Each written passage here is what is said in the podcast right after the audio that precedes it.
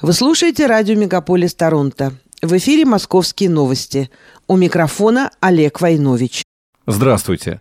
В Москву, наконец, пришло настоящее лето – Столичная жизнь, однако, не входит в ленивое, расслабленное и скучное состояние. На днях стало известно, что московское отделение «Яблоко» не будет выдвигать кандидата на выборы мэра Москвы от партии из-за отказа от участия Сергея Митрохина. Он заявил, что не видит возможности собрать в свою поддержку 110 подписей действующих муниципальных депутатов Москвы, необходимые для участия в выборах мэра, так называемый муниципальный фильтр. Ранее столичное отделение «Единой России» выдвинуло действующего мэра города Сергея Собянина кандидатом от партии на пост мэра столицы. Вторым претендентом от партии стал Петр Толстой. Выборы мэра Москвы пройдут 8-10 сентября. Собянин руководит городом с 2010 года. Вокруг иконы Андрея Рублева Троица снова разгораются споры. Стало известно, что икона пробудет в храме Христа Спасителя на месяц дольше, чем планировалось, до дня празднования памяти Сергия Радонежского 18 июля.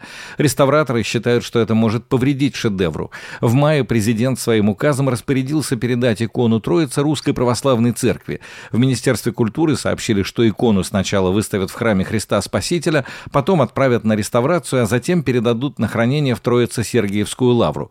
Вернет ли РПЦ Троицу реставраторам после 18 июля или же сразу же перевезет в Сергиев Посад, пока неизвестно. В Москве в начале июня прошел в одиннадцатый раз исторический фестиваль «Времена и эпохи». Была задействована 41 площадка, 4 в парках, еще 16 площадок с выставками в центре города, остальные по всей Москве. Программа фестиваля отразила 30 важных дат в истории России, среди которых 1035 лет победы князя Владимира под Херсонесом, 315 лет разгрому шведской армии у деревни Лесной, 110 лет мертвой петле Петра Нестерова, первой первой в мире фигуре высшего пилотажа, 80 лет Курской битве и другие. В фестивале приняли участие более 1300 реконструкторов со всей России. В парке имени Лужкова на площадке, посвященной эпохе Древней Руси, развернулось сражение между викингами и русичами. В музее-заповеднике Коломенское разыграли одно из сражений русско-польской войны 1654-1667 годов. Площадка в парке 50-летия октября была посвящена Отечественной Отечественной войне 1812 года. В ландшафтном парке Митина реконструкторы показали сцены из истории Первой мировой войны и Серебряного века. 9 июня в Москве открылись первые летние кинотеатры. В этом сезоне они будут работать в восьми городских парках до самой осени. Зрители увидят новинки и классические картины. В репертуар некоторых площадок включили даже немое кино. Такие сеансы будет сопровождать джазовый оркестр. Кинотеатры расположены в парке Олимпийской деревни, в Таганском парке, в парке Горького, Измайловском и Бабушкинском парках, саду имени Баумана, в Сокольниках и в парке Ангарские пруды. Для посещения киносеансов нужно предварительно зарегистрироваться на них на сайтах парков. Более 20% инвестиций в российскую экономику приходятся на Москву, сообщили в мэрии столицы. Вложения инвесторов в экономику Москвы по итогам прошлого года составили почти 6 триллионов рублей. За пять лет столица в два раза увеличила объем обрабатывающей промышленности. Это говорит об устойчивом росте и инвестиционном климате, который есть в Москве, подчеркнули в столичном правительстве. Из основных направлений рейтинга инвестиций Москва удерживает первое место по инфраструктуре и ресурсам, поддержке малого и среднего предпринимательства. Москва проведет масштабную модернизацию комплекса киностудии имени Горького. 13 июня она была переведена из федеральной собственности в собственность столицы. Сейчас в производстве у киностудии находятся 12 проектов игрового и 16 неигрового кино. В молодежном креативном пространстве кинокампусе Горького проходят лекции и мастер-классы для юных поклонников кино, будущих студентов кинематографических вузов и специалистов в сфере производства современного кино, медиа и цифрового контента.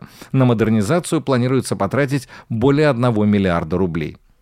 К 2026 году планируется отремонтировать высотку МГУ на Воробьевых горах. В мэрии рассказали о том, что необходимо провести капитальный ремонт с элементами реставрации внутренних помещений. Отремонтируют инженерные сети, фасад и входные группы здания, статуи, а также крышу кровли и шпиль со звездой. Ремонт будет проводиться без остановки учебного процесса. Главное здание МГУ – центральное здание университетского комплекса Московского государственного университета на Воробьевых горах метрах. Это самая высокая из семи построенных сталинских высоток. И еще об одной реконструкции. В доме приемов Лаговаза на Новокузнецкой улице, известном как московский особняк Бориса Березовского, планируется разместить смарт-офисы премиального класса, сообщили в девелоперской компании, которая займется этим проектом. Здание дополнит современной цифровой инфраструктурой для создания комфорта и экономии энергопотребления. Это памятник архитектуры. Очень важно сберечь и восстановить детали интерьера. Шелковые обои в четырех кабинетах, мраморную лестницу с колоннами, паркет, лепнину и расписной потолок, печное отопление в кабинетах и облицовку каминов, подчеркнули в компании. А на площадке бывшего Горбушкина двора уже строится дом на 250 квартир по программе реновации. Первый этаж новостройки сделают нежилым. Здесь откроются магазины, кафе, салоны красоты, спортклубы, аптеки, кружки и секции для детей. Во дворе появятся детская и спортивная площадки, а также места для отдыха. На прилегающей территории высадят деревья, кустарники, цветники и газоны. Рынок Горбушка был создан в конце 1980-х, начале 1990-х 90-х годов на территории парка около Дворца культуры имени Горбунова, а в начале 2000-х годов горбушку закрыли, а ее арендаторы переместились в здание телевизионного завода «Рубин».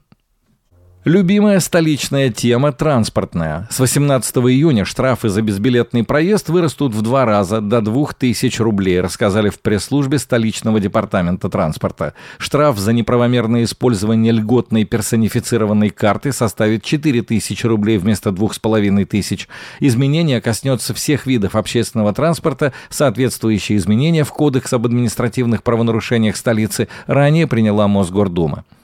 Столичные власти не будут запрещать электросамокаты, сообщили в мэрии. Решение принято с учетом того, что москвичи с начала года в полтора раза чаще попадали в ДТП на велосипедах, чем на электросамокатах. Будем бороться, но не запрещать, заявил московский градоначальник. По словам Сергея Собянина, к регулированию движения подключат искусственный интеллект, который сможет просчитать, на каких улицах нужно вводить определенную скорость для передвижения.